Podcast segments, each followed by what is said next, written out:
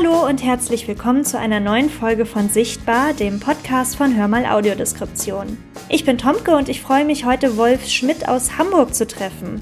Wolf ist nicht nur ein kreativer Kopf, sondern auch Trainer der Blindenfußballmannschaft vom FC St. Pauli. Und das am Wochenende anstehende Finale der Blindenfußball-Bundesliga in Magdeburg habe ich zum Anlass genommen, mit Wolf über sein Engagement im Blindenfußball zu sprechen und auch hinter die Kulissen zu schauen. Und so viel sei verraten, Wolf wird auch etwas aus dem Nähkästchen plaudern und ein paar persönliche Geschichten über sich erzählen. Vielleicht kennt noch gar nicht jeder oder jede von euch den Sport Blindenfußball und damit wir alle mit dem gleichen Wissen in die Folge starten können, habe ich mir unseren Sportexperten Florian geschnappt und der erzählt uns mal kurz, wie Blindenfußball funktioniert. Blindenfußball ist eigentlich ganz einfach. Man spielt es mit einem Rasselball und der klingt in etwa so. Das Feld beim Blindenfußball ist 20 mal 40 Meter groß, genauso groß wie ein Handballfeld und es hat natürlich auch zwei Tore in Hockeytorgröße an den kurzen Seiten des Spielfeldes. An den langen Seiten befinden sich Banden, damit der Ball im Spiel bleibt und nicht rausgeht. Die Spielregeln sind fast genauso wie beim Fußballspielen mit Sehenden auch. Es geht darum, natürlich viele Tore zu erzielen. In einer blinden Fußballmannschaft sind allerdings nur fünf Spieler gleichzeitig auf dem Feld. Vier Spieler mit Dunkelbrille und ein sehender Torhüter. Neben dem Torhüter gibt es dann noch zwei weitere wichtige sehende Akteure um das Feld herum, den Trainer hinter der Bande und einen Guide hinter dem gegnerischen Tor. Sie helfen den blinden Spielern bei der Orientierung auf dem Feld, indem sie zum Beispiel rufen, wie viele Meter es noch bis zum Tor sind. Damit die Spieler sich untereinander nicht umlaufen, gibt's außerdem das Rufwort Voy. Das kommt aus dem Spanischen und heißt ich komme, ich gehe. Und wenn sich ein Spieler in Ball- oder Gegnernähe befindet, dann muss er zur Orientierung immer Voy rufen. Ansonsten ist es ein Foulspiel. Beim Blindenfußball können übrigens Frauen und Männer zusammenspielen. Und in Deutschland gibt's, das vielleicht noch als Hintergrund, eine Liga, Blindenfußball-Bundesliga, mit derzeit sechs Teams. Super, vielen Dank und jetzt wünsche ich euch ganz viel Spaß bei der Folge. Hi Wolf. Hi Tomke. So, wir sind jetzt hier an einem ganz besonderen Ort. Wo sind wir denn hier? Was für einen Bezug hast du dazu? Vielleicht fangen wir damit mal an. Wir sind in Hamburg am Borgweg in Winterhude, Nähe des Stadtparks, in der Blindenschule. Genau genommen am BZBS, Bildungszentrum für Blinde und Sehbehinderte, in der Aula. Wir trainieren an dieser Blindenschule auch Blindenfußball. Also einen Sportplatz gibt es seit ja, über zehn Jahren mittlerweile. Mm. Und irgendwann haben wir auch unsere, unsere Blindenfußball-Masters das älteste Blindenfußballturnier Deutschlands, was von einem Verein ausgerichtet wird, von der Halle ins Freie verlegt und haben dann irgendwann, weil wir hier uns immer sehr gut verhalten haben, quasi keinen Müll liegen lassen und immer die Liegenschaft sehr sorgfältig behandelt, äh, durften wir dann hier auch mal in die Aula rein.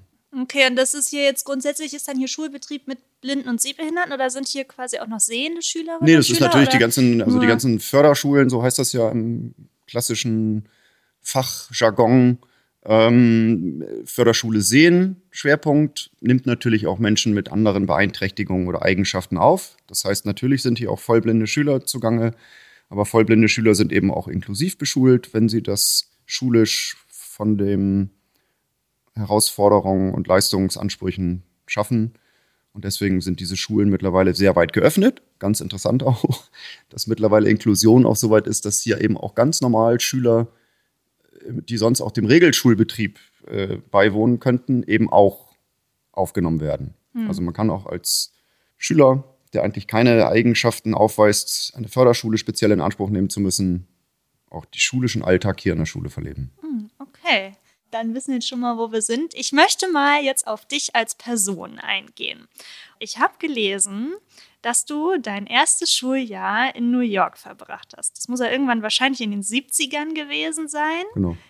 Stimmt das? Ja, das stimmt. du sagst schon genau das Public stimmt. School 95 in der Bronx ist sozusagen mein Erstkontakt mit öffentlich-rechtlichen Schulen, hätte ich fast gesagt. Also mit, mit einer ja, Public School in der Bronx. Mein Vater ähm, lebt schon länger nicht mehr, ist Mediziner gewesen, hat geforscht und hatte am Mount Sinai in Manhattan in seinem Fachfeld Hämatologie, Immunologie, Onkologie äh, Forschungsmöglichkeit bekommen, dort zu forschen und zu arbeiten.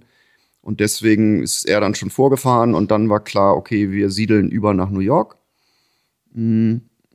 Und die Public School in der Bronx war dann das, wo ich sozusagen, ja, meine erste Schultüte gab es da nicht.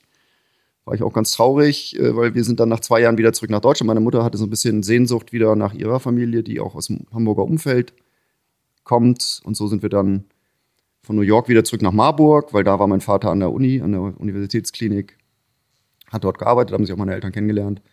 Und dann war Marburg wieder Lebensmittelpunkt nach zwei Jahren. Also von 70 bis 72 war ich tatsächlich in New York und ist auch ganz lustig, weil irgendwann mal die Zeit, wo ich dann Urlaub gemacht habe und durch Frankreich getrennt bin und in Lyon in der Jugendherberge waren dann zwei Amis da und da gibt es ja so Rotwein immer aus super, so, so, dass man sich selber aus dem großen Tank den Wein abfüllen kann und den hatten wir uns dann da auch in große Tanks oder in so Plastikwasserflaschen abgefüllt und entsprechend auch viel Wein getrunken und irgendwann meinten die, Vater und Sohn waren das. Die kamen, glaube ich, aus irgendwie aus dem Nordwesten der USA.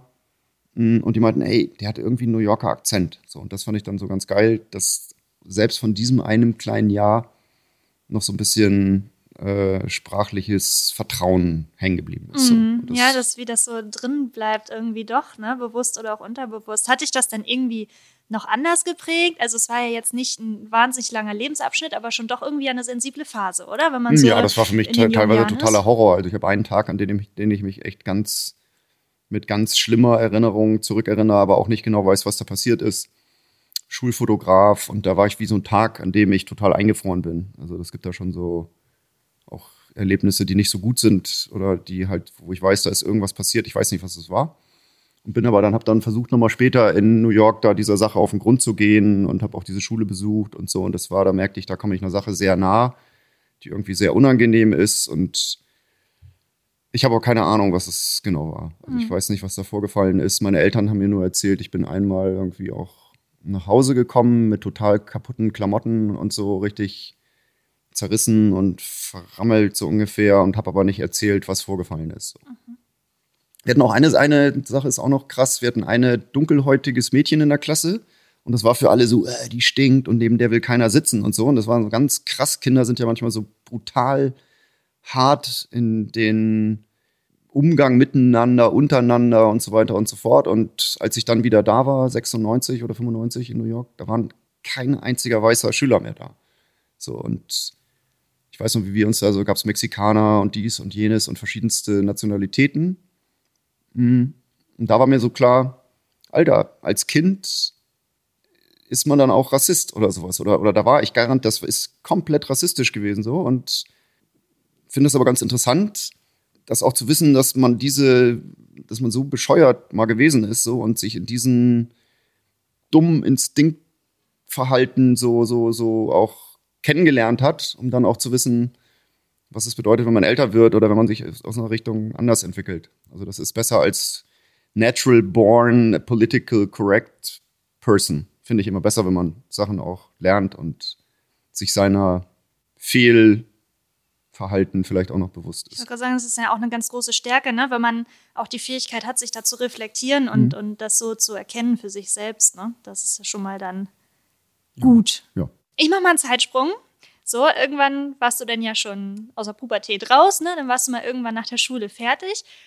Was warst du so für ein Typ nach der Schule? Warst du eher der, du hast ja eben schon mal gesagt, du warst studieren. Ähm, hast du das direkt nach der Schule gemacht oder bist du erstmal nach der Schule, hast du gesagt, so, nee, ich will jetzt erstmal Geld verdienen, fang sofort an zu arbeiten oder hast du gesagt, ich will erstmal irgendwie Freiheit genießen oder so? Wie warst hm. du da so drauf? Nee, ich würde es, ich würde es eher anders formulieren. Also ich würde, ich verstehe deinen Ansatz in der Frage, aber ich war eher ein Schüler, der schon seine Schwerpunkte absolut auch in den Leistungskursen gesetzt hat. Also ich hatte Sport als Leistungskurs 1, konnte Kunst dann nicht als zweiten machen, also musste das dann als Prüfungsfach machen, habe dann Biologie und Gemeinschaftskunde als Fächer gemacht und Bio war halt Pflichtfach, weil wir ein neusprachlich naturwissenschaftliches Gymnasium waren, Logerstraße, Osthold-Scharmbeck. Und in allen anderen Fächern, also vor allen Dingen Kunst, Sport und auch Gemeinschaftskunde, würde ich sagen, bin ich immer noch aktiv. Und ich habe auch dann, ich bin irgendwann von meinen Eltern ausgezogen in der 12., 11. Klasse aufs Land in der WG und haben mich ein paar ältere Menschen aufgenommen, weil ich mit meinen Eltern irgendwie auch über Kreuz war, weil ich da auch irgendwie dieses Spießerleben total äh, abgelehnt habe und auch das provokant Verhalten und irgendwann war klar, nee, ich muss da raus. So, also das ist irgendwie, und dann hatten wir halt so eine Clique von Leuten, die dann alle auch schon ein bisschen älter waren und teilweise und Land-WGs gesucht haben. Und in Friedensheim haben die mich dann aufgenommen und so habe ich dann in Teufelsmoor quasi super viel Platz gehabt, weil Riesenscheune und konnte man Musik machen und malen und alles, was geht. Und da wusste ich so ein bisschen, okay, ich mache jetzt mit 17 Dinge, die man eigentlich eher so mit 40, 35, so wenn man aufs Land geht. Ich bin jetzt schon, also irgendwie so ein bisschen antizyklischer Typ. Mhm, aber jetzt kriege ich wieder die Kurve.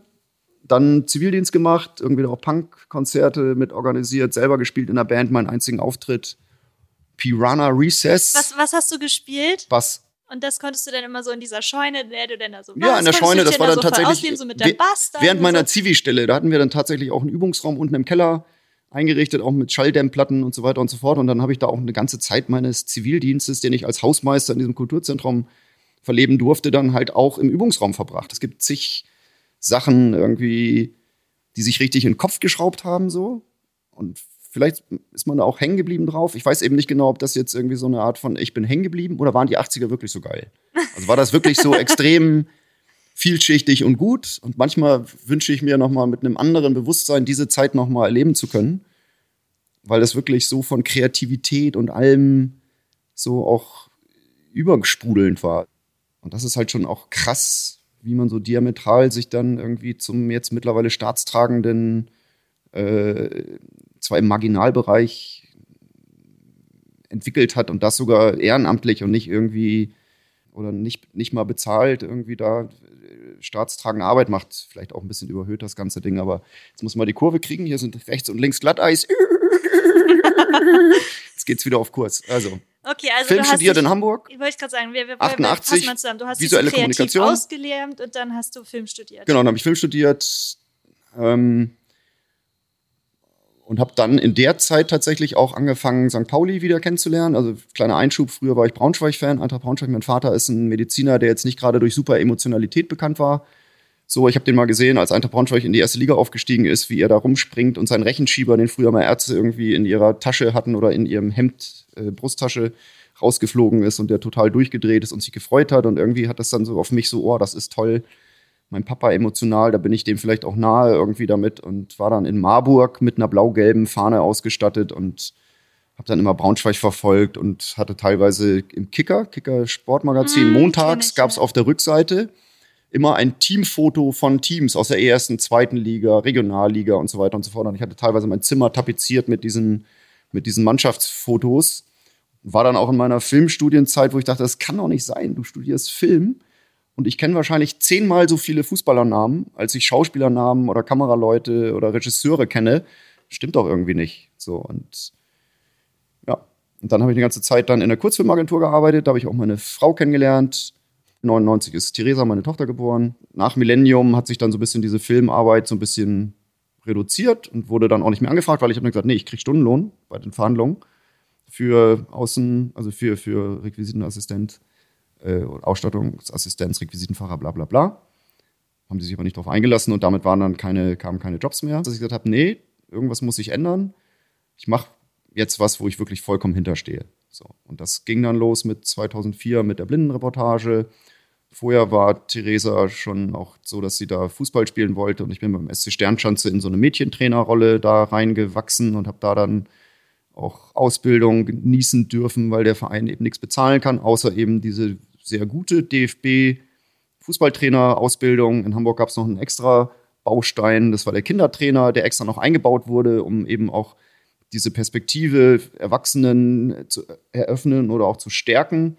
Wie spielen Kinder eigentlich? Und wenn ich als Erwachsener jetzt irgendwie äh, Viererkette komme, wir spielen abkippende Sechs und sowas, damit können Kinder nichts anfangen, sondern die da gibt es so ein paar goldene Regeln, so jedes Kind braucht einen Ball und alle sollen Spaß haben, einfache Regeln, immer schön spielen, spielen muss dabei sein, immer, dass man Wettkampfspiel hat und so weiter und so fort. Also, dass da auch quasi Kind, vielleicht kann man auch sagen, athletengerecht, so, weil das dann, das wäre dann so die Klammer, die dann auch gut zum Blindenfußball führt, gerechten Training aufbauen. Das hat mich total fasziniert. Ich bin Spätstarter im Fußball. Irgendwie war ich mal im Probetraining. Mein Bruder war im Fußballverein, da haben sie mich nicht genommen, da war ich zu schlecht.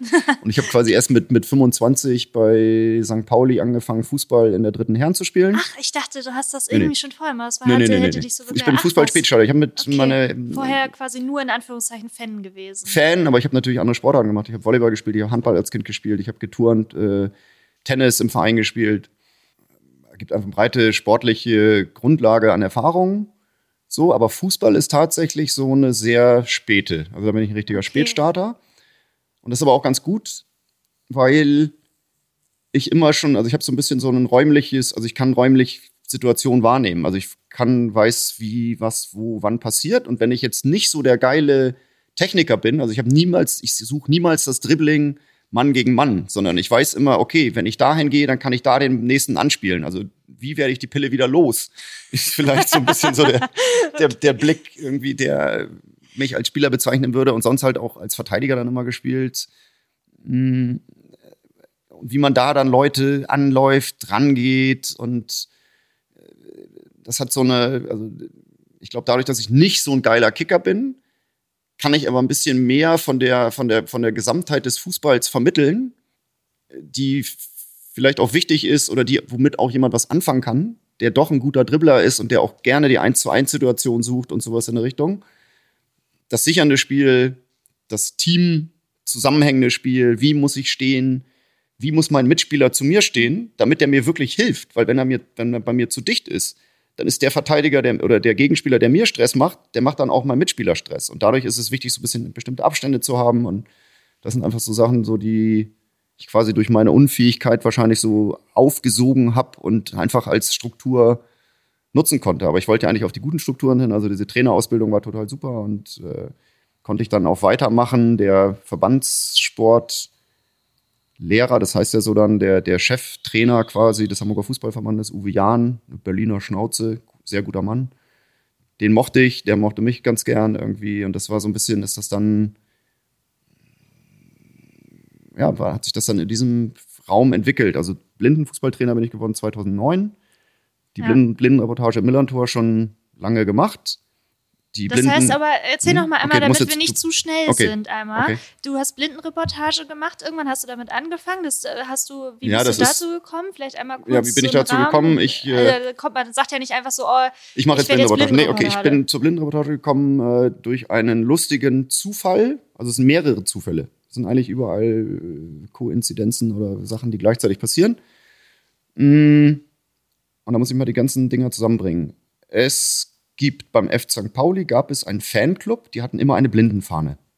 So, ich dachte mir, hä, okay, gut, na, St. Pauli ist so blind, das sagt man ja manchmal so als Schimpfwort irgendwie oder und mhm. St. Pauli feiert sich ja gern selbstironisch ab und so stelle ich mir vor, dass dieser Fanclub mit dieser gelben Fahne mit den drei Punkten ähm, ja, einfach sich selbstironisch diese Fanfahne da zugelegt hat. So ist ja auch der Totenkopf entstanden, da auf dem Dom irgendwie Totenkopffahne geklaut. Manche haben dann einfach Iglo oder Eisfahnen mit Eisfahnen gewählt also wie sagt man, die Umwidmung äh, verschiedenster Fahnen ist, glaube ich, beim FC St. Pauli sehr stark ausgeprägt gewesen. Und dann hatte ich einen Spieler, den ich so ganz gern mochte, Matthias Scherz. So, und dann, da wir da selber trainiert haben, haben wir auch immer Klamotten bekommen. Bubke, der Zeug war, der hat uns dann mit alten, abgelegten Klamotten ausgestattet. Das war aber dann äh, hatte ich dann auch so als Fan, wollte ich dann auch im Winter irgendwie mein Trikot anziehen. So, und das machte man aber nicht mit dem Kurzärmeligen oder sowas irgendwie. Da habe ich gedacht, nee, ich möchte gerne dieses Puma-Trikot, Jack Daniels, äh, äh, war damals Sponsor von Matthias Scherz haben und zwar ein langärmlich. Und ich hatte dann über meine Freundin, die kannte dann jemand, der sagte, ja, ja, ich kenne hier Markus Marin. Markus Marin war damals so ein Mittelstürmer bei uns.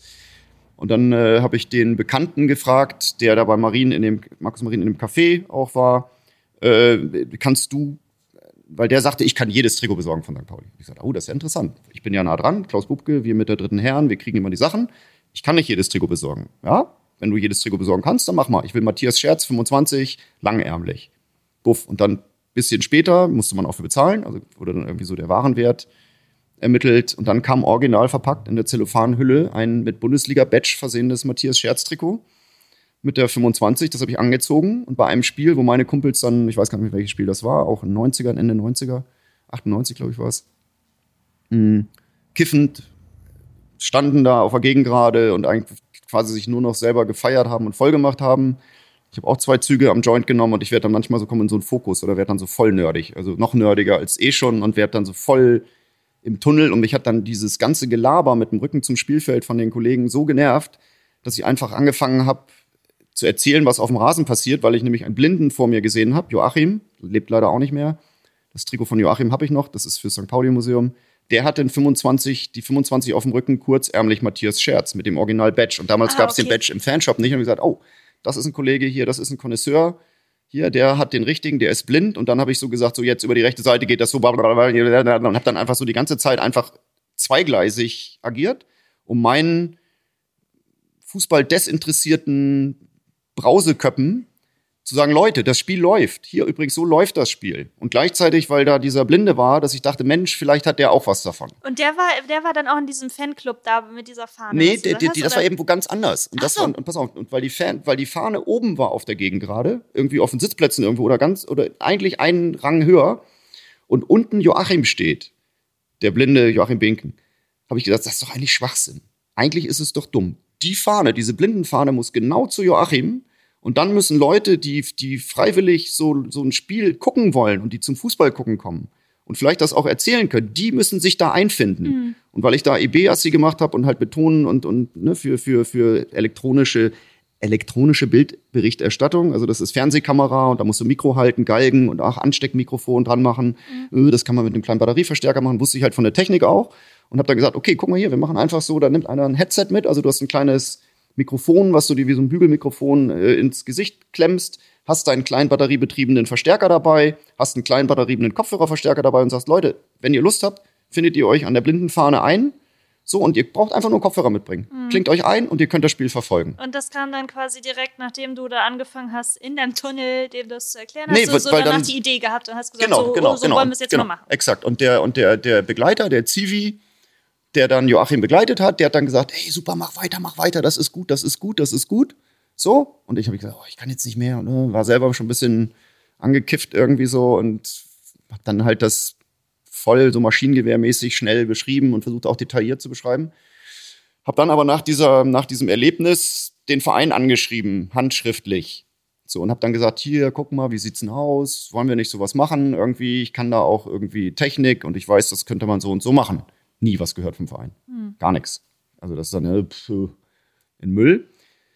Sven Brooks, großer Organisationsleiter, den dann aber Jahre später getroffen, 2003, also das waren dann wahrscheinlich so fünf Jahre später, genau, mhm. im Knust, das ist so ein Rock-Veranstaltungsladen. Und dabei Sven Brooks, der war da auch Türsteher, da und dem ich dann gesagt, hey, ich, sag mal, habt ihr eigentlich meinen Brief mal bekommen? So? Nö, weiß nicht aber ist ja interessant.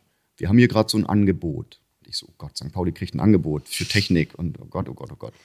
Und dann war das aber, das waren parallel Katja und Michael Löffler, die sozusagen über, über die äh, äh, Liebe zu Manchester United, die damals noch groß war, dann auch wussten, dass es Blindenreportage in verschiedenen Stadien gibt. Bayer Leverkusen hat 99 angefangen, das zu machen und so weiter und so fort. Und die waren dabei und hatten Conny Littmann getroffen und haben dann gesagt, so guck mal, äh, wir sollten Hörplätze einrichten beim FC St. Pauli. Und Bruck sagt, oh, das ist ja interessant, wir haben hier ein Angebot. Und ich so, oh Gott, Angebot, Angebot. Habe ich gesagt, nein, Angebot, äh, das kann man billig machen, mittel machen und teuer machen. So, und er hat gesagt, mach doch mal, mach doch mal einen Kostenvoranschlag. So, und dann habe ich gemacht, okay, billig, also wie diese batteriebetriebene Version mit, mit, mit kleinem Kopfhörerverstärker und so, wo sich jeder mit dem eigenen Kopfhörer anklingt.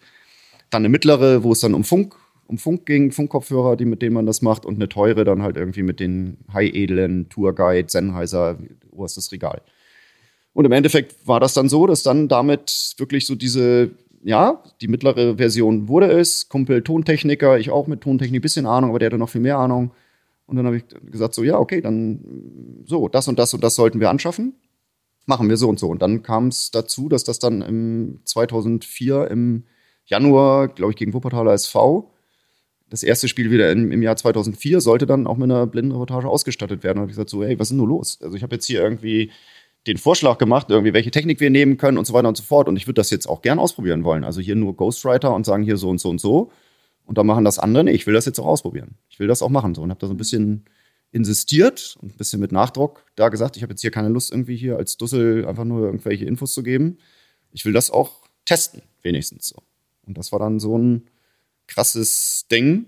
So, das ist irgendwie hat das auch riesig viel Spaß gemacht. Also, weil ich gucke einfach gern Fußball, das merke ich auch jetzt gerade. Also, es gibt ja ganz viel Corona-bedingt äh, äh, Leute, die dann in ihrer Fußballliebe total ähm, abgeschnitten sind, weil die interessieren sich für auf den Rängen mit den Leuten, mhm. welche verrückten Sachen kann man machen. So bin ich auch dazu gekommen oder so bin ich zu St. Pauli gekommen. Und mittlerweile ist es aber so, dass ich auch gerne Fußball gucke. Also dass ich auch einfach dann tatsächlich auch, dass der Sport mich interessiert. So. Und, und das fand ich war dann so ein bisschen so ein Einstieg oder ein Ausstieg aus dieser kiffenden, saufenden, gegengraden äh, äh, Fankultur, Fragezeichen, nein, also diesem, diesem Verhalten, was manche Fankultur nennen, um da einfach an eine andere Ebene zu kommen, dem Fußball auch weiter noch sinnvoll gegenüber oder mit dem Fußball sinnvoll und leidenschaftlich noch agieren zu können. Und mhm. äh, das war dann am Anfang alleine, das war lustig, weil dann hatten wir nur Technik für einen. Und dann habe ich aber immer zum Kumpel von mir, Alex Bastek, der in Lübeck übrigens äh, der, der Leiter des Behnenhaus Trägerhaus ist. Der ist also Kunsthistoriker und mit dem habe ich zum Fußball gespielt, super Typ. Also auf alle Fälle war der mit mir in der dritten Herren Fußball spielen und habe dann gesagt, Alex, ich kann hier nicht alleine reden und Ecken wurden damals noch nicht gezählt, aber wenn jetzt, ich möchte gern wissen, ist es jetzt die 17. Ecke für uns und der Gegner hat nur drei oder wie oft Freistoß, welche gelben Karten, machst du den Statistiker? Ja? Ja, mache ich. Und dann habe ich gesagt so, oh ja, hier jetzt äh, klares Ding der Schiri Abseitssituation und Alex hat so nein, nein, nein, so mit dem Kopf geschüttelt und reißt mir das Mikro weg so ungefähr. Übertragenen Sinne sagt, nein, nein, das war ganz klar, das muss da so pfeifen und so weiter und so fort. Und dadurch war dann auch sozusagen im, im äh, organischen Prozess dieser zweite Reporter geboren. Also mhm. Also das, das war, gab da noch keine Leitlinien oder noch keine Ideen, so muss man es machen. Aber es war ganz klar für mich ersichtlich, dass wenn ich das Spiel nicht sehen kann, ich möchte das aber synchron zu den anderen miterleben können. Und wenn man die Kurve oder die, die, die, die, den Hitzegrad der Leidenschaft eines Publikums betrachtet, dann ist oh, oh, das hörst du 3000, 5000 Mal im Stadion. Und da passierte etwas. Und das, was wir jetzt gerade eben gehört haben, das war ein Schuss, der ging knapp übers rechte Toreck hinweg. Und wenn das in der Sekunde, wo das passiert, versprachlicht beschrieben werden kann, dann kann auch jemand, der es nicht so gut sehen kann, genauso abgehen. Mhm. Und das Lustige ist dann, dass tatsächlich ein Effekt dieser Blindenreportage dann auch war, dass dann auch Leute äh, von den Nichtsehenden so sicher gefühlt haben, dass sie dann auch so angefangen haben, auch genauso so Fangesinge ja. anzustimmen. Oder dass sie dann irgendwie da versucht haben, hey, guck mal, wir sind da. Also den, den gleichen Schabernack, die gleiche Attitüde, den gleiche, gleiche ironisch kreative, selbstverarschende Haltung, wie alle anderen St. Paulianer einnehmen konnten. So, und das ist halt ein geiler Effekt, dass du dann merkst, wow, die sind sicher, die, die, die, die verfolgen das genauso wie andere. Das sind nicht so, oh, ich bin auch hier, ich muss mich entschuldigen, ich sehe das Spiel nicht so gut irgendwie, äh, aber darf ich trotzdem hier sein? Ja, auch das ist ja ganz lieb, danke. Sondern die haben dadurch auch ein Selbstbewusstsein aufgetankt und irgendwie eine, eine, eine, eine, eine gleichberechtigtes Fan-Dasein auch ausleben können. So, das mhm. war so ein Effekt, der Was mir ja gerade einfällt. eigentlich so sein soll, ne? Das ist total also, toll und positiv. Ich habe es noch nie, ja. noch nie erzählt, aber es fällt mir jetzt gerade auf, so dass das alles so ungehobene Aspekte sind, die auch in so einem Ding drinstecken. Und auf alle Fälle wollte ich nur sagen, wie Alex dann vom Statistiker zum zweiten Mann wurde, was mhm. einfach ganz klar und wichtig ist, dass man oder dass äh, äh, im Stadion viele Leute was sehen und natürlich viele Meinungen haben. Und das ist dann auch das, was uns dann immer als Feedback auch zurückgegeben wurde. Wow, so wie ihr das beschreibt, ich fühle mich so, als wäre ich im Stadion. Weil wenn ich im Stadion bin, dann ist Karl-Heinz neben mir und der sagt auch mal, nee, nee, nee, das war so und so und hier, der hat auch das gemacht. Nein, vollkommen berechtigt und so. Oder nee, nee, nee. Also, dass diese Kontroverse, die dann entsteht, ich nenne das immer 3D. Also, wenn du mit äh, zwei Augenpaaren guckst, das ist ja so, dann, dann hast du 3D, weil du, der eine guckt von der Perspektive, der andere von der und dadurch wird es dreidimensional und das ist, glaube ich, so eine Grund, ähm, Qualität, die einfach in der Blindenreportage oder in der Audiodeskription Anwendung findet, glücklicherweise Standard ist und vielleicht auch so ein bisschen die Erklärung dafür ist, warum viele, die es eigentlich nicht bräuchten, auch Audiodeskriptionen oder Blindenreportage einfach besser finden als die klassische, den klassischen Fußballkommentar. Ja, da passiert ja nicht viel, ne? So, also ich so als Nicht-Fußballer, wenn dann nur so ein Müller, Sané oder wie sie ja, alle heißt, so dieses, weiß, da weiß. kommt ja nicht genau. viel. Ne? Ja, das so. ist, es gibt eine Problematik halt, dass die Kommentatoren quasi in ihrer Ausbildung eine ganz klare Präambel und, und, und, und, und, und äh, Regel haben, eben nicht synchron zum Bild zu gehen. Also die dürfen das, was für uns das Gesetz ist. Also es ist für uns das, das wo wir uns ein abmühen, um möglichst in der kurzen Zeit die wichtigen Informationen zu liefern und zwar in Echtzeit, synchron zum Bild reden. Ist das, was unsere absolute Hausaufgabe ist? Oder nicht Hausaufgabe, das macht unsere Arbeit aus. Und genau das dürfen die Kommentatoren nicht. Und das machst du also dann bis heute. Damit hast du ja jetzt dann schon vor fast 20 Jahren sozusagen angefangen Richtig. mit der Blindenreportage. Ja, 16, jetzt 17 fast dann ja. Genau. Ähm, das hat dich also bis heute begleitet. Und dann bist du ja irgendwann Blindenfußballtrainer geworden. Im Herzen immer St. Pauli, deswegen bist du jetzt auch bei St. Pauli Blindenfußballtrainer, genau, Fragezeichen. Ja, vollkommen Und das korrekt. ist jetzt seit, ich habe mal geguckt, was sagen denn 2009, hattest du ja eben auch schon gesagt. Genau, 2009, ne? das war tatsächlich, und das ist ja dann lustig, weil die Hörplätze sind da die Verbindung weil ich natürlich dann auch da schon in diesen Trainerausbildungsgeschichten war, Mädchentrainer SC Sternschanze. Von deiner Tochter, der Genau, Verein, ne? mhm. genau. Und dann eben auch da immer begeistert von erzählt habe und so und dass das halt Spaß macht, ne? auch dieses Grundsystematik von Fußball lernen und ich habe ja nie Technik gelernt. Ich bin ja selber sozusagen derjenige, der durch diese Ausbildung als Lehrer oder zum Lehrer, weil wenn man das jetzt einfach sagt, ich vermittel Fußball, ist ja kein Fußballlehrer, aber zum Fußballtrainer ist ja auch egal, habe ich quasi am meisten selber gelernt, wie Fußball funktioniert. Oder ich habe es eigentlich dadurch, dass ich lerne, wie ich es vermitteln darf, selber gelernt. Hallo, wir mogeln uns mal ganz kurz dazwischen. Hier sind Tomke und Florian von Hörmal Audiodeskription. Schön, dass du unseren Podcast hörst. Tatsächlich produzieren wir aber nicht nur Podcasts, sondern bieten auch Veranstaltungen an. Ja, und ganz genau gesagt organisieren wir Veranstaltungen für und mit blinden oder sehbehinderten Menschen, Sportveranstaltungen, Theater, Musicals, Shows und vieles mehr. Unser Ziel ist es, mehr Menschen mit Behinderungen auf öffentlichen Großveranstaltungen sichtbar zu machen und eine inklusivere Veranstaltungslandschaft aufzubauen. Wir beschreiben Veranstaltungen für blinde und sehbehinderte Gäste und unterstützen auch beim Thema Begleitpersonen und vieles mehr. Und da kommst du ins Spiel. Wenn du nämlich selbst eine Veranstaltung planst oder als Besucherin oder Besucher über Veranstaltungen informiert werden möchtest, die wir beschreiben, dann empfehlen wir dir unseren Newsletter. Den kannst du auf unserer Website www.hörmal-audio.org slash Kontakt abonnieren. Hör mal mit OE geschrieben, ganz wichtig. Und noch einfacher ist es, uns direkt zu schreiben, zum Beispiel per E-Mail an veranstaltungen.hörmal mit oe-audio.org. Wir freuen uns, von dir zu hören und jetzt geht's weiter mit der Folge. So. Und wie, wie kam es denn dazu, dass, dass du erst quasi Trainer von den Mädels warst und mhm. dann auf einmal genau. Bubs Fußball? 2009 es gab Alejandro Martinez, schon einen, einen mexikanischen Handballtorhüter, der die Blinden trainiert hat. Und dann war das aber so, dass die eine zweite Trainingszeit auch hatten in Fischbeck in der Bundeswehr-Kasernenhalle, die im Süden von Hamburg dann auch nutzbar war. Ähm, und die hatten eine Turniereinladung nach Köln. Und die haben gefragt, oh, wir haben keinen Torhüter und wir haben auch keinen Trainer. Weil Alejandro kann da nicht, kannst du uns darauf vorbereiten? Und ich gesagt, ja, okay. Ich habe tierisch viele Ehrenamts hier mit Sternschanze, Barschuh, das ist der Spielplatzverein. Und habe ich gesagt, ja, aber ich mache nur die Vorbereitung für dieses Turnier und danach ist Feierabend. Weil ich kann mir nicht jetzt hier mit noch irgendwie noch ein Ehrenamt, dann mache ich irgendwie 40 Stunden Ehrenamt. Wir haben aber noch keine Grundrente oder irgendwas oder Grundeinkommen. Dann könnte ich das machen, aber so nicht. Und dann hat es aber so geschockt, es hat so viel Spaß gemacht, dass ich gedacht habe, wow, das ist echt schon richtig klasse. Weil das, was ich sozusagen in den Trainerlehrgängen gelernt hatte, das konnte ich durch ein ganz bisschen adaptieren oder durch das Verständnis, worum geht es eigentlich? Und da war auch der Kindertrainer gar nicht so verkehrt, weil ganz viele Inhalte aus dem Kinder kindgerechten Fußballtraining eins zu eins übertragbar auf Blindenfußball, ohne dass man jetzt sagt, ja, das sind Kinder oder so, sondern das sind einfach von dem von dieser technischen Ebene oder von dem, wie Fußball auf der Basis aufgebaut wird passte das eins zu eins. So, mhm. Und das konnte ich dann, da konnte ich dann wirklich so in so Kindertrainerbüchern gucken und sagen, okay, alles klar, die Übung nicht, das geht nicht, das nicht, das geht super. Und da weiß ich, ich kann noch das und das und das dran bauen. Und dann äh, hat man ein super griffiges Training.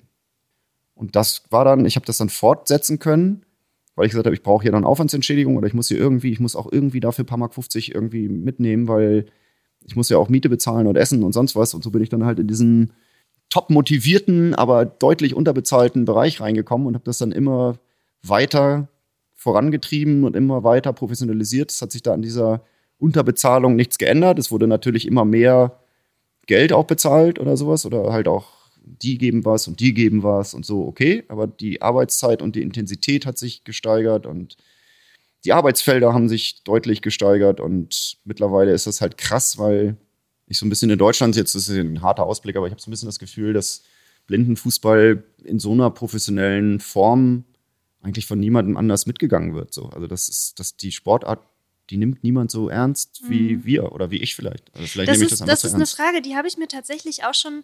so aufgeschrieben oder worüber ich auch schon mal nachgedacht habe, aber mhm. nicht so richtig zu einem Ergebnis gekommen bin, ähm, wie, wie sich so der Blindenfußball entwickeln kann, weil ähm, die Frage ist ja so, ihr habt ja jetzt zum Beispiel, habt jetzt, da kommen wir gleich vielleicht nochmal zu, einen großen neuen Sponsor mhm. bekommen und mhm. sowas, ne, der schon sehr bekannt ist. Und ähm, da frage ich mich dann auch, inwieweit gibt es da denn die Möglichkeiten oder die Perspektive, dass man das Ganze wirklich professionalisieren kann, dass man irgendwann sagt, hey, ja, Blindenfußball, das ist halt ist halt ein ganz normaler Sport, ne? Und das vielleicht sogar irgendwann, dass man da hinkommt, dass man sagt, okay, man kann vielleicht sogar die Spieler irgendwie bezahlen oder so, man kann davon mhm. leben, dass man die ganze Zeit nur Blindenfußball macht oder spielt mhm. so. Mhm. Äh, da hast du ja bestimmt auch schon mal drüber nachgedacht. Habe ich viel drüber nachgedacht. Für mich gibt es eine ganz klare Formel. Wenn jeder weiß, was will ich machen?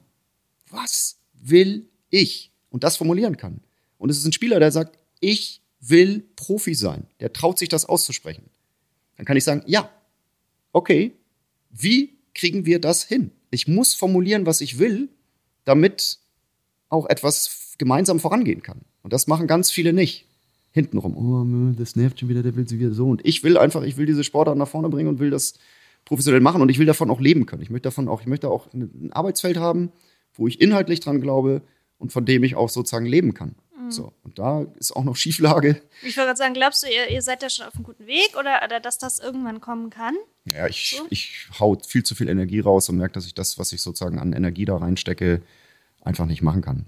Und gleichzeitig haben wir ein riesiges Pensum an, äh, an Arbeit, die wir tun und an sinnvoller Arbeit, die wahrscheinlich um, also ich habe mal mit so einem äh, Menschen gesprochen, der so für Unternehmensentwicklung und Projektentwicklung sozusagen da ist und der sagt, Wolf, es scheint so, als ob ihr wirklich viel Geld habt. Aber weißt du, was ich glaube? Das ist eine Null zu wenig. Weil das, was ihr macht mit dem und dem und dem und dem und dem und dem und dem, wäre hinten eine Null mehr dran.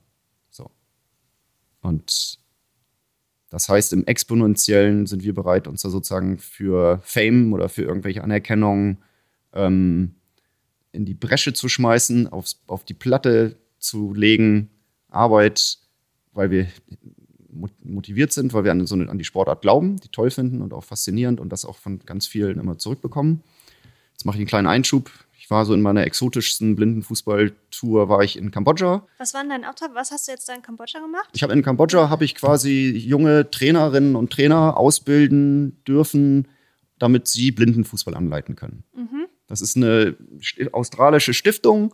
Die hatten in dem Jahr zuvor hatten die einen deutschen Trainer da, ähm, der mit denen Rollstuhlsport gemacht hat. Und die waren dann im Bereich Behindertenfußball auf der Suche nach jemandem, der in Blindenfußball äh, nahebringen kann und ausbilden kann. Und dann sind sie auf dich gekommen? Ja, die sind dann über Nationalmannschaft, Rolf Fußmann, Nationalmannschaftsmanager, hatte dann so eine Mail rumgeschickt und da habe ich die schon gesehen, habe ich die nicht beantwortet, so irgendwie, weil ich dachte, oh Gott, Kambodscha hier, da wird gesucht, der Deutsche Behindertensportbund, bla bla bla, hm, hm, könnte einer hinfahren und so. Ich gedacht, ach du Scheiße, irgendwie Dschungel und Minen und da explodiert noch jedes, jeder Sandhügel und ganz gefährliches Land und so und irgendwie, also war da noch völlig auf Rote Khmer, Krieg ist dann noch immer dabei und alles Mögliche und und dann wurde es aber wieder anders aktuell, weil dann mich dieser Trainer angesprochen hatte, mm, der da Rollstuhlbasketball gemacht hat, äh, Rollstuhlsport. Und er gesagt, hey, die suchen einen und so, ich könnte dich da vorschlagen. Und ich gesagt, ja, gut, machen wir. Und dann war davor noch über die IPSA, war eine Blindenfußballausbildung in der Schweiz. Da war ich dann in Delemont im äh, Wallis, also gerade da, wo es anfängt, Französisch zu sprechen. Habe dann die, der Schweizer Nationalmannschaft einen kleinen Blindenfußball-Workshop äh, zugutekommen lassen und bin dann von Zürich nach Phnom Penh geflogen. Und äh, das war schon auch ein geiler Unterschied. Ne? Das ist auch so ein ja. so ein bisschen so echt so ein harter Kontrast. Aber geil. Aber das, was am härtesten war, war an dieser Feedback-Runde von Vicheka. Die waren nett, ich fand die alle super gut und habe auch sehr viel, also man lernt ja am meisten, wenn man lehrt für sich selber. Also das ist ja, du gehst da mit einer Grundvorstellung rein und erlebst dann eine Situation, die dann anders ist. Mhm. So, und das, was du daran dann an deiner eigenen Rolle reflektierst und wie du da reingegangen bist und was du dann am Ende bei rausgekommen ist, dann weißt du auch, scheiße, okay, da habe ich dazugelernt, da haben die jetzt nichts mehr von. Also, aber für einen selber ist das dann gut und und wie Chica sagte Wolf, deine Leidenschaft in Ehren. So, weil ich habe die Spieler gesehen. Also es war ein ganz krasses Erlebnis, weil dieser Sportplatz ist irgendwie eine Stunde außerhalb von Phnom Penh. Hat die Stiftung sich da so zwei Rasenplätze gekauft. Da ist auch so ein kleines Kunst, also so ein Kunstrasen, das ist wie so ein Plastikspielfeld, äh, äh, wo die so, so puzzelartige so Raster, so Plastik-Raster-Dinger haben, weil die halt viel so tropisches Klima und so, dann äh, muss ganz schnell klar sein, dass Regen auch ganz schnell durchläuft und das ist wie so ein, so ein, so ein Plastik-Gitter-Rasterboden irgendwie, den sie da aufgebracht haben und auf dem spielten eine Horde Jungs, alles Jungs, ja, mit Borussia Dortmund Trikot ist gelb.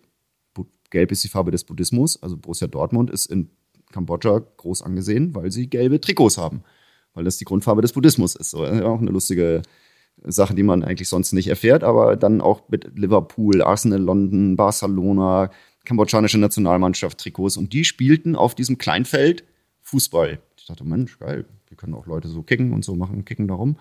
Und dann war ich dann da, die ganzen Trainer da, hallo, und dann habe ich gesagt, so irgendwann so, sag mal, jetzt sind wir schon eine Stunde eigentlich über dem Beginn, wo wir eigentlich jetzt hier auch mit den Blinden was machen wollen, weil ich habe gesagt, wir wollen die Ausbildung gemeinsam mit den Blinden und den Trainern machen. Hätte würde ich jetzt vielleicht nicht mehr so machen. Und dann haben die gesagt, ja, die sind doch schon längst da. Hab ich gesagt, wo sie sind da? Ja, das sind doch die Jungs, die da Fußball spielen. Ich sage, hä? Ihr verarscht mich jetzt. Doch, doch, doch, das sind die Blinden. Und dann haben die sich so hingestellt, dass die, die Vollblinden, die wirklich gar nichts sehen, die haben sie in die Mitte genommen. So, da war noch ein Torwart da, der dann vielleicht ein bisschen besser gesehen hat. Die waren alle so, dass sie in Deutschland in der Blindenfußball-Bundesliga denn spielen können. Hat aber keiner irgendwie mit Dunkelbrille oder irgendwas gespielt. Und ich habe dann nur gedacht, okay, deswegen haben die alle gesagt, als, als, als, äh, ähm, wie hieß er noch? Was wie nicht, VJ? Ah, scheiße, Namen habe ich nicht mehr drauf. Ich habe noch das Gesicht vor Augen. Der versucht zu schießen vorm Tor halb rechts, schießt und tritt am Ball vorbei und alle lachen. Alle brüllen. Und das war dann der Vollblinde. Die haben nicht mal mit dem Rasselball gespielt. Ah, okay. So, und dann habe ich gedacht so, Alter, das, was die da machen, das sind Top-Athleten. Also das ist, das, das, die, die trainierst du zwei Wochen lang und dann äh, sind die eine Nationalmannschaft, mit denen du da erfolgreich agieren kannst. So.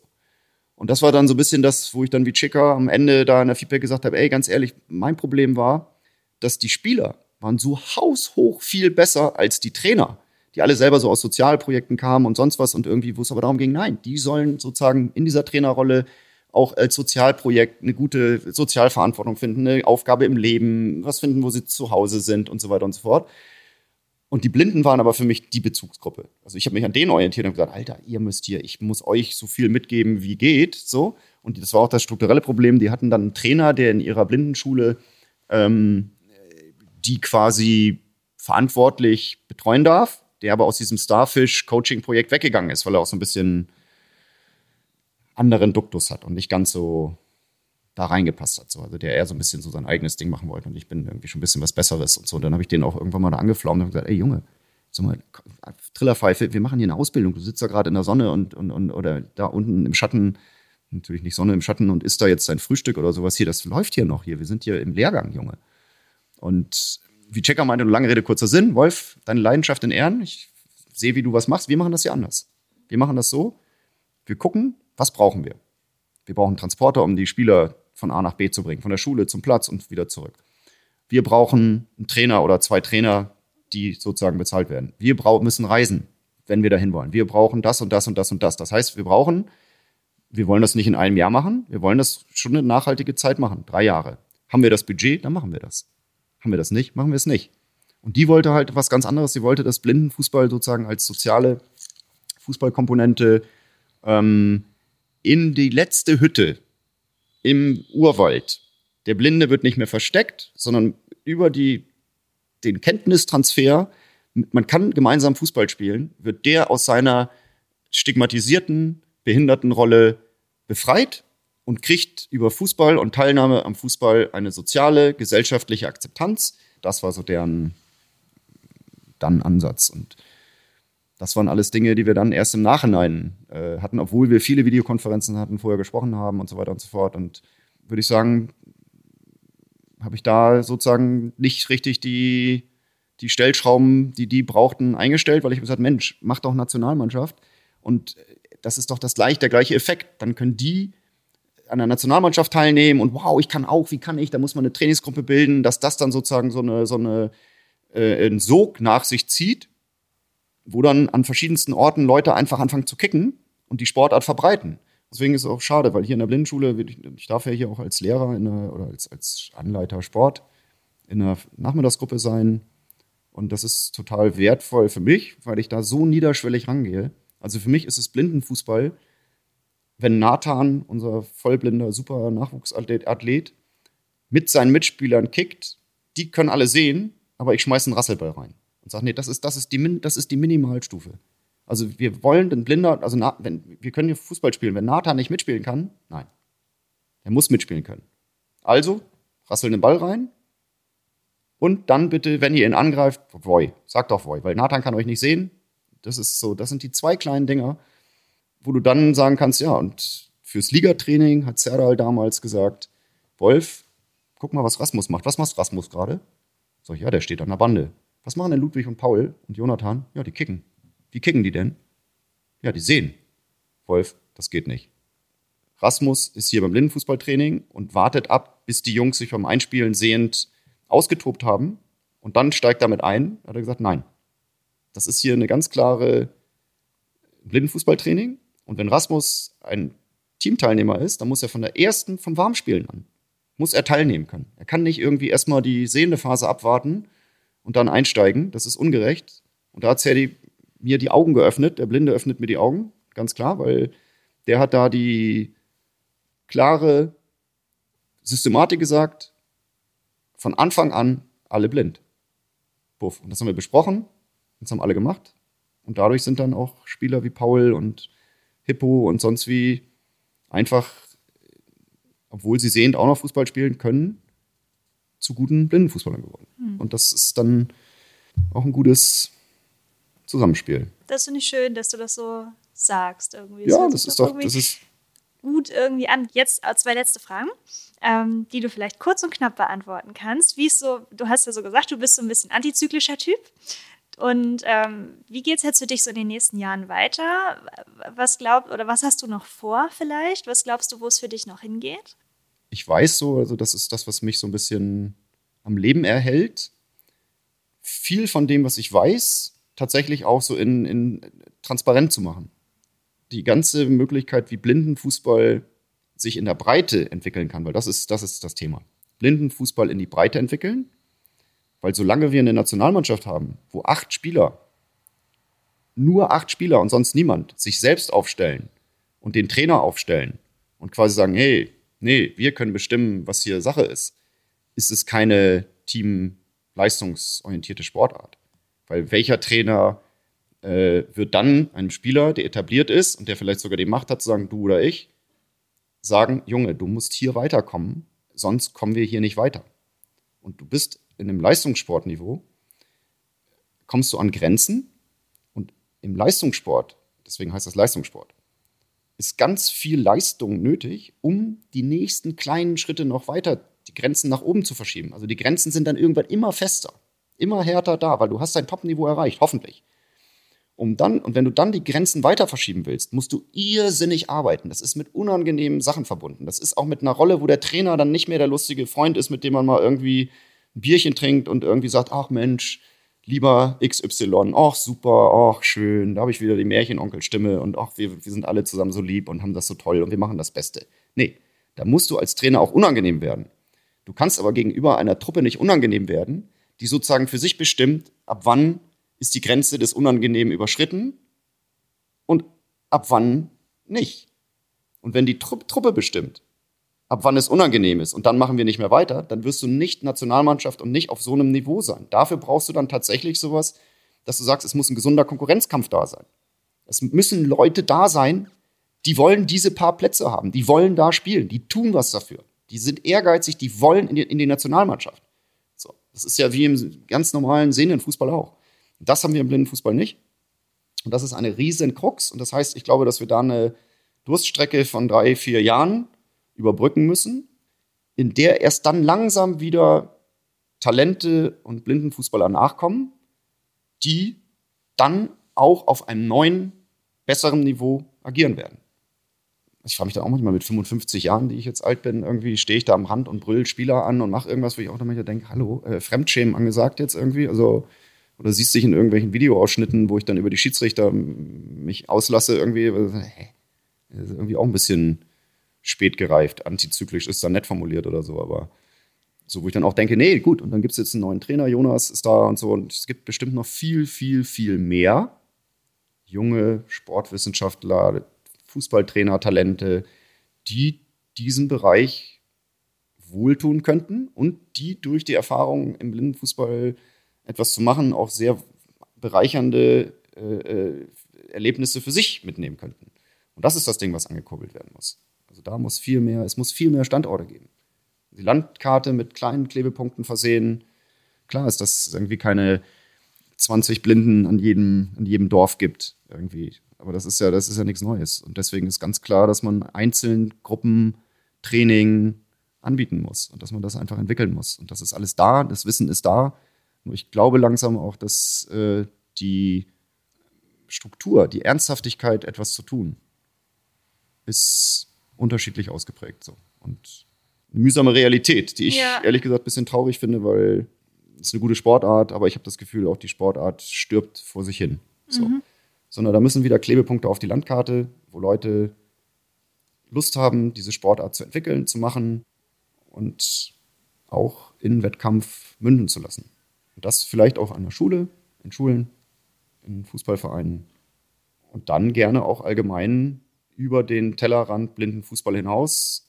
Warum, warum gibt es überhaupt keine, keine Kreismeisterschaften in der Leichtathletik für Blinde? Warum gibt es, ich weiß nicht, wann es überhaupt in Hamburg mal jetzt einen Leichtathletik-Wettkampf paralympischer Form in der Leichtathletik gegeben hat für Blinde. Warum gibt es das nicht? Warum darf ich als Blinder nicht irgendwie 50 Meter rennen?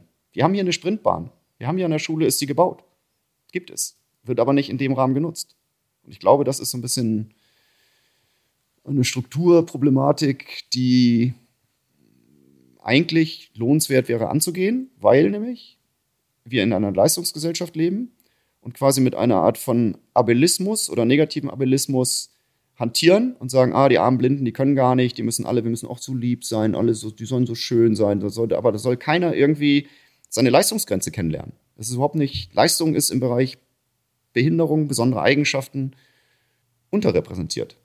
Zu Unrecht, finde ich. Und das ist so, eine, das ist so ein Ausgleich, irgendwie, finde ich, der geschaffen werden sollte, weil dann gesellschaftlich auch tatsächlich eine Gleichberechtigung stattfindet. Und das ist einfach ein Ort, wo überhaupt noch keine Gleichberechtigung stattfindet, die sogar systematisch und strukturell weiter Ungleichberechtigkeit erzeugt wird. Das war jetzt fast wie ein Schlusswort, ne? Ja, aber ich habe noch eine Frage. Aber du bist mir auch gut ausgewichen gerade, weil ich habe dich ja nach deinem persönlichen, wie es für dich persönlich, okay, ob okay, so ein okay, persönliches Ziel ah, persönlich, so, weißt persönlich, okay. So habe ich so gedacht, oh, da schlängelt er sich jetzt Ja, nee, da hat er sich drum rumgewunden. Okay, also für mich jetzt, persönlich das ist so die ist, anderthalb letzte Frage sozusagen. Nee, okay, für mich persönlich ist es tatsächlich so, dass ich mal wieder so an so einem Punkt bin, an dem ich früher war, wo ich gesagt habe, ich möchte jetzt nicht mehr irgendwie als Pauschalist für einen Film knuffen, sondern ich will Sachen machen, für die ich leidenschaftlich brenne. Und im Endeffekt ist in diesen fast 20 Jahren, wo ich leidenschaftlich brenne für eine Sache, auch ein Faktor aufgetaucht, wo ich merke, dass ich mich dabei auch verarsche. Weil dann bist du so bereit zu arbeiten und du merkst gar nicht, dass es Arbeit ist. Und du merkst gar nicht, dass ich habe dann irgendwann mal angefangen, die Stunden aufzuschreiben und mir wurde schlecht. Mir wurde übel. Und ich sehe dann bei uns im Verein, St. Pauli, da gibt es dann Angestellte, die arbeiten angestellt, machen jetzt Kurzarbeit und sind alle ganz entspannt und irgendwie so und dies und jenes. Und ich sage, ja, toll, ich bin überhaupt nicht angestellt. Ich bin quasi freiberuflicher Prekariatspräsident äh, irgendwie und äh, renne hier mit einem Buckel voll Klamotten durch die Gegend, habe das noch, das noch, das noch, das noch. Und da merke ich, dass das so auch ein Extrem ist, wenn du für etwas brennst, leidenschaftlich bist, dass du nicht als Arbeit empfindest, bist du so bereit, dich auszubeuten und irgendwann merkt es trotzdem, dass man sich ausbeutet. Und das wäre jetzt für mich so das Ding, so dass ich so ein bisschen mehr in so einen Einklang finde von Engagement, Wolf, Maschine. Haben sie immer beim Trainerlehrgang gesagt, so wenn ich da dann immer noch irgendwie versucht habe mitzuziehen und mitzumachen. Maschine. Wolfmaschine muss ein bisschen in so eine, wie sagt man, eher so eine, wie sagt man hier, es gibt doch früher immer so, so Dampfmaschinen zum selber bauen, so, irgendwas mit so ja. ledernen, ledernen Riemen und ein bisschen Dampf raus und das schnürt, aber das ist jetzt nicht so eine, nicht so eine Hybridmaschine, also kein Braunkohlebagger mehr. Das ist irgendwie nicht gut. Und tatsächlich ist es so, dass diese ganze Kunstgeschichte, diese Kreativität und dieses Ding, das ist wie so eine Rettungsinsel für mich, so gedankliche Rettungsinsel. Draußen sein, Ruhe haben, wieder so ein bisschen Projekte machen, aber nicht sich in dieser Mühle, in dieser echten Tretmühle. Also ich merke, dass Blindenfußball da auch echt eine Tretmühle ist, der Struktur fehlt. Und ich bin jemand, der gern inhaltlich arbeitet. Also ich mache gern Sachen, die auch wirklich gut sind. Aber wenn die nicht in der Struktur stattfinden können, liebe Vicheka, Phnom Penh, du hast recht, man sollte dann Sachen machen, wenn der strukturelle Rahmen das zulässt. Und dann kann man auch gerne Leidenschaft und Feuer geben. Aber das ist der gesunde Rahmen, in dem Dinge dann auch tatsächlich nachhaltig gut gedeihen können. So. Mhm. Und alles andere ist äh, Abbau an wichtigen menschlichen Ressourcen. Und da möchte ich ein bisschen wieder persönliche Isolierung haben, weil ich bin ein Mensch, der total transparent auch ist. Vielleicht ist es auch mein Fehler oder ein, oder ein traumatisches Ding. Ich bin durchschaubar, ich bin offen für alle. Man kann mich sehen, dann sagen alle, der ist so aggressiv oder dies und jenes. Aber da brauche ich ein bisschen mehr Selbstschutz. Das ist so äh, aber schon immer ein Thema eigentlich. Okay. Gut, dann hast du diese Frage jetzt für mich beantwortet. Und jetzt kommt die allerletzte Frage. Und zwar, ähm, hast du dich mal gefragt, ähm, wer der Wolf geworden wäre, wenn er nicht ähm, 2004 oder, oder Ende, Ende der 90er ähm, im hm. Millantor-Stadion angefangen hätte, äh, da vollgekifft den Blinden, ähm, den Blinden zu, zu erzählen, was da denn auf dem Spielfeld passiert. Was wäre dann, wenn das nicht gewesen wäre aus dir? Vielleicht ist, geworden. Ja, das ist eine ganz interessante, das ist ja, also, ich habe heute wieder eine Biografie abgeben müssen, sollte eigentlich eine Kurzbiografie sein. Ich habe aber nur für so eine Bewerbung, die ich im letzten Jahr mal ausgeschrieben habe, eine aktuelle gemacht. Und da sind nur ein Bruchteil der ganzen Berufsfelder drin, in denen ich mal gearbeitet habe. Also ich habe in der Gastro vom Koch, Kellner, Barkeeper gearbeitet, was auch, wo ich auch mir vorstellen konnte, hey, das hätte was sein können äh, im Kunstbereich, im Musikbereich. Ich weiß diese ganze Audionummer. Ich habe einen St. Pauli Podcast gemacht irgendwie, als das noch niemand gemacht hat, so ungefähr von Gravis mit unterstützt und habe da Formate gemacht. Also das wäre, wahrscheinlich wäre das genau in dem Bereich so, in diesem Kreativ, Audio, visuelle Medien, Gastronomie, Kunst, wäre da ein Handlungsfeld. Also das ist, ich weiß auch nicht, es ist ein bisschen so, vielleicht bin ich auch so ein Trotztyp. Also ich merke immer, wenn Umstände nicht gut sind oder die Sachen nicht so gut sind, dann spornt mich das an, das trotzdem hinzubekommen. In den möglicherweise nicht idealen Bedingungen. So. Und deswegen ist das einfach so eine, das habe ich über die Jahre so als Zuversicht irgendwie für mich mit gesehen und ich hatte auch nichts dagegen. Ich habe jetzt auch mal tatsächlich dann immer so in, in den Verein Grundeinkommen e.V. irgendwie zahle ich da meine 10 Euro ein und hätte auch nichts dagegen, mal ein äh, bedingungsloses Grundeinkommen testhalber für ein Jahr zu haben. Und das ist so das Ding, wo ich, das ist immer so die Perspektive. Ich ma mache das alles, was ich mache, nicht mehr. Aber ich weiß, ich würde irgendwas machen, weil ich mich sonst langweile oder irgendwie, ich kann gar nicht rumsitzen und irgendwie nur Bücher lesen und Musik hören oder irgendwas. Das geht gar nicht, sondern ich will irgendwo auch an etwas arbeiten, wo ich einen Sinn hintersehe. Also ich bin, ich mag gern sinnvoll an sinnvollen Projekten arbeiten. So. Und aber wie und was das dann genau wäre, gute Frage. finden wir es raus. Genau, finden wir es raus. Vielen lieben Dank für deine Zeit und äh, bis bald. Bis bald. Stark, dass ihr das durchgehört habt. bis dann. Und schaut mal, was ihr Sinnvolles machen könnt. Bis dann. Tschüss. Und damit ist auch diese Folge von Sichtbar wieder einmal zu Ende gegangen und ich hoffe, es hat euch gefallen. Wir sind natürlich immer offen für neue Themenvorschläge und Feedback, also meldet euch per Mail am liebsten unter sichtbar.hörmal-audio.org, hörmal mit OE geschrieben und wir freuen uns über Anregungen, über Kritik und natürlich auch über liebe Worte. Und in diesem Sinne, bis zum nächsten Mal und bleibt gesund.